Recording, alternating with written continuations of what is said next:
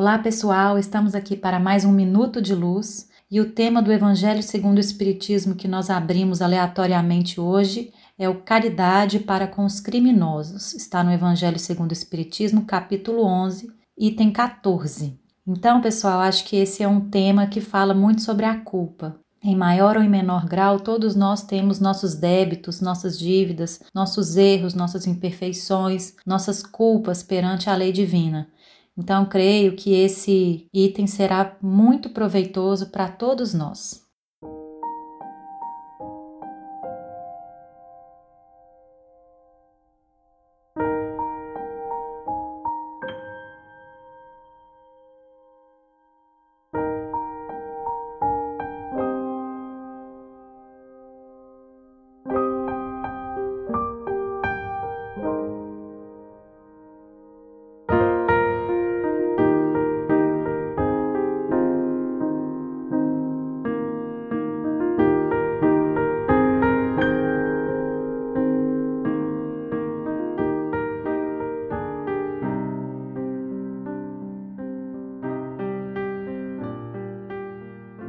Caridade para com os criminosos.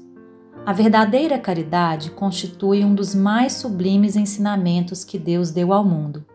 Completa fraternidade deve existir entre os verdadeiros seguidores da sua doutrina. Deveis amar os infelizes, os criminosos, como criaturas que são de Deus, às quais o perdão e a misericórdia serão concedidos, se se arrependerem, como também a vós, pelas faltas que cometeis contra a sua lei. Considerai que sois mais repreensíveis, mais culpados do que aqueles a quem negardes perdão e comiseração, pois as mais das vezes eles não conhecem Deus como conheceis, e muito menos lhe será pedido do que a vós. Não julgueis, ó, oh, não julgueis absolutamente, meus caros amigos, porquanto o juízo que proferirdes ainda mais severamente vos será aplicado, e precisais de indulgência para os pecados em que sem cessar incorreis. Ignorais que há muitas ações que são crimes aos olhos do Deus de pureza e que o mundo nem sequer como faltas leves considera? A verdadeira caridade não consiste apenas na esmola que dais, nem mesmo nas palavras de consolação que lhe aditeis. Não, não é apenas isso o que Deus exige de vós. A caridade sublime que Jesus ensinou também consiste na benevolência de que useis sempre e em todas as coisas para com vosso próximo. Podeis ainda exercitar essa virtude sublime com relação a seres para os quais nenhuma utilidade terão as vossas esmolas, mas que algumas palavras de consolo, de encorajamento, de amor conduzirão ao Senhor Supremo. Estão próximos os tempos, repito-o, em que nesse planeta reinará a grande fraternidade em que os homens obedecerão à lei do Cristo, lei que será freio e esperança e conduzirá as almas às moradas ditosas. Amai-vos, pois, como filhos do mesmo Pai. Não estabeleçais diferenças entre os outros infelizes, porquanto quer Deus que todos sejam iguais. A ninguém desprezeis. Permite Deus que entre vós se achem grandes criminosos para que vos sirvam de ensinamentos. Em breve, quando os homens se encontrarem submetidos às verdadeiras leis de Deus, já não haverá necessidade desses ensinos. Todos os espíritos impuros e revoltados serão relegados para mundos inferiores de acordo com suas inclinações. Deveis àqueles de quem falo o socorro das vossas preces.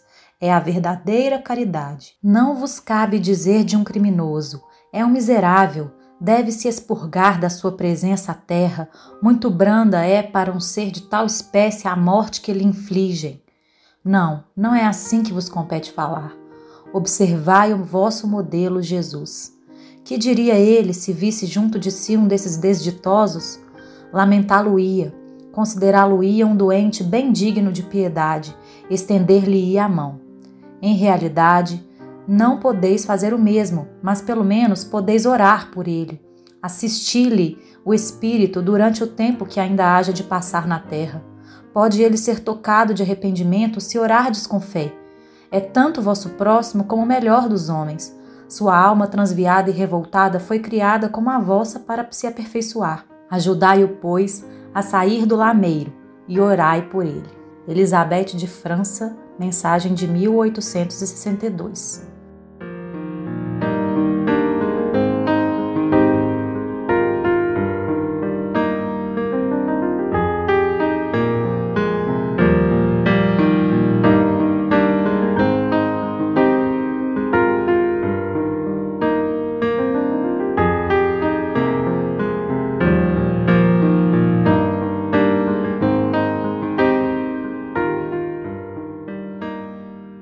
Essa mensagem do Evangelho segundo o Espiritismo, na minha opinião, é uma das mais bonitas que há no Evangelho segundo o Espiritismo, porque ela atinge a nós quando nos sentimos culpados ou quando nos sentimos feridos por alguém. Na verdade, ela coloca o crime como um estado transitório da alma que se desvia da lei divina, mas que nem por isso deixa de estar sob os olhos do Pai que é um Deus de amor e de misericórdia, e que oferece a todos os filhos que se arrependam a chance de se redimirem e de receber um perdão, e que a misericórdia será concedida a eles. Então, nessa mensagem, fica muito claro que quando nós estivermos sendo alvo de injustiças, alvo de atitudes tão ruins que venham de outras pessoas, nós devemos nos esforçar para agirmos segundo o nosso modelo Jesus, que é um modelo de lamentar o mal, não é de fechar os olhos para o mal, não é de ser ingênuo, não é de não sentir o sofrimento que vem do mal, mas é de lamentar o mal e oferecer a ele a esperança do refazimento. Nesse trechinho aqui diz, né, como Jesus agiria diante desses infelizes lamentá-lo-ia, considerá-lo-ia um doente bem digno de piedade e estender-lhe-ia a mão. Então, esse paradigma é muito diferente do combate ao mal. Esse combate ao mal, muitas vezes, ao invés de apagar o fogo do mal, vamos dizer assim, aumenta o fogo do mal, né? Quanto mais justiceiro nós somos com os outros, mais justiça nós chamamos para agir em nossa, em nossa vida e mais a vida nos cobra com justiça quando nós erramos. É, Jesus disse: Com a medida que medirdes o vosso próximo, você também será medido. Então, o convite dessa lição é o convite da misericórdia para aquele que nos ofende. É o convite para que tenhamos perdão no nosso coração, para que a gente compreenda o ofensor como um doente infeliz na sua escolha, e que a gente libere do nosso coração em direção a esse, esse malfeitor o perdão. E o convite concreto da mensagem, como você vai oferecer perdão a alguém que muitas vezes você não tem a oportunidade de estender a mão diretamente? Aqui está dizendo: pelo menos podeis orar por ele, assistir-lhe o Espírito durante o tempo que ainda haja de passar na terra. Pode ele ser tocado de arrependimento. É um trabalho profundo de sentimentos, né, que está sendo oferecido aqui para nós, de mudança de visão de vida, porque é um, a troca da, da visão do certo e do errado, da justiça e da cobrança por um paradigma de misericórdia e que é o paradigma que realmente traz cura, que realmente oferece é, a chance de que as pessoas se redimam porque agora vamos inverter a lógica. Até agora eu falei quando nós estamos na posição, entre aspas, de vítimas, mas agora vamos nos colocar na posição dos ofensores. Quando nós nos tornamos ofensores, nós podemos até não ter feito um grande mal para alguém, mas nós estamos errando com as pessoas o tempo todo.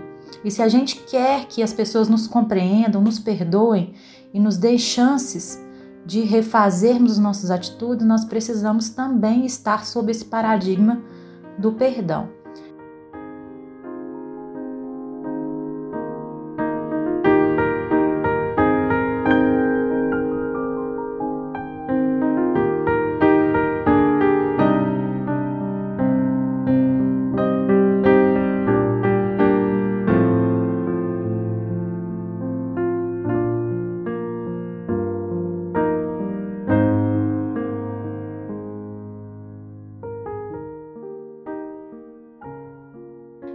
Trazer um exemplo da obra de Francisco Cândido Xavier sobre esse sobre essa mensagem, eu trouxe aqui o livro Sexo e Destino.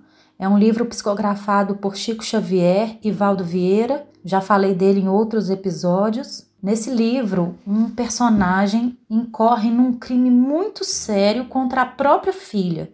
Eu não vou entrar em detalhes para não tirar a graça de quem está lendo, mas num momento do, da história culminante, esse personagem, Cláudio Nogueira, se vê e se reconhece como um grande criminoso que cometeu um crime contra a própria filha. E num contexto maior, ele chega a conhecer o Evangelho segundo o Espiritismo e, olhando o índice, vê esse item que nós lemos anteriormente, que é o caridade para com os criminosos. E aí ele ficou pensando: pronto, descobriram, né? Fui descoberto. Sou um criminoso e fui descoberto.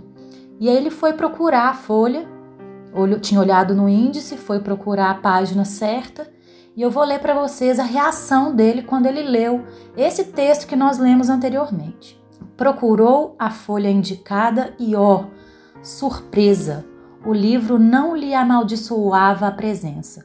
Leu e releu chorando aquelas frases que ressumavam brandura e entendimento. Identificou-se à frente de um apelo à fraternidade e à compaixão que não pintava os delinquentes por seres infernais ausentes da órbita do amor divino.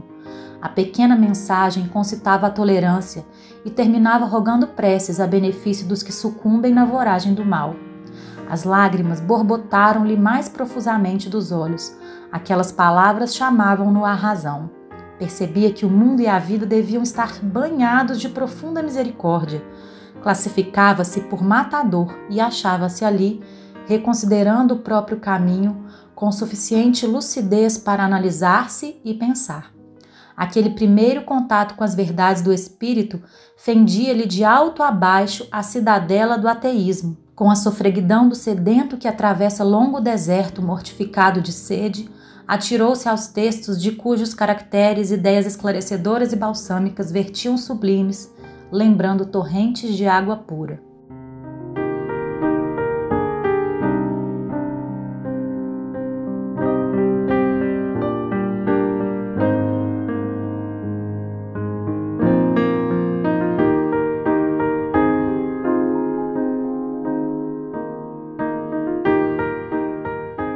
Olha que impressionante esse trecho, como o amor tem muito maior poder de transformação do que o combate. Como a oração, ela não é simplesmente um ato contemplativo, passivo, de inação diante dos, dos desafios da vida. A oração realmente transforma a realidade. Esse texto nos mostra isso. A oração por um criminoso pode transformá-lo, pode fazer com que ele tenha arrependimento. Olha o Cláudio Nogueira aqui, se sentia o matador da própria filha e uma palavra de amor foi o que fez ele se transformar. Não foi alguém acusando com o dedo em riste. Quando a gente se sente criminoso, às vezes é muito mais confortável a gente receber reprimendas, condenações, mas quando a gente recebe um amor gratuito assim, a gente se sente compelido a mudar. E eu queria destacar que nesse exemplo do Cláudio Nogueira, a partir daquele momento nunca mais ele foi o mesmo.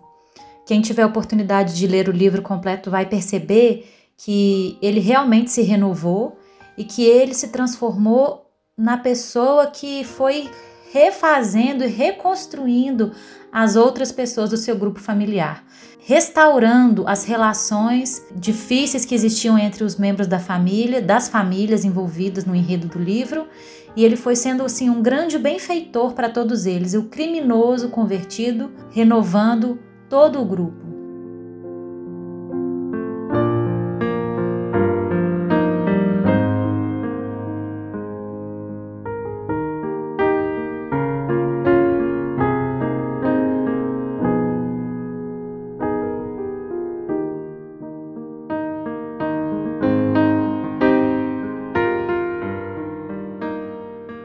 Esse amor que nós temos em nosso favor todos os dias, quando nós, mesmo sendo quem somos, acordamos de manhã e o sol está lá brilhando para todo mundo e o ar pode ser respirado. e a natureza está aí nos servindo. É Deus mostrando que nós somos amados de forma incondicional e que os nossos defeitos precisam ser mudados, sim, o quanto antes, mas pelo amor, pela misericórdia, não pela justiça. Jesus dizia, né? Meu jugo é leve, meu fardo é suave. Não quero a morte do pecador. Não é o são que precisa de médico. São falas do Evangelho que mostram o tempo todo que o criminoso, que o pecador é acolhido e transformado. Isso não é aceitar o pecado, isso não é endossar o erro, muito pelo contrário, é o caminho da real transformação, o caminho do amor. Espero que esses minutos tenham te ajudado a aliviar um pouco o peso da justiça no seu coração e que a misericórdia possa tomar parte da sua mente, do seu coração, da sua vida, para que você consiga perdoar a quem te ofendeu e para que você consiga se perdoar pelas ofensas que tenha cometido contra alguém e traçar o caminho da sua própria regeneração. Fiquem com Deus, um grande abraço e até a próxima.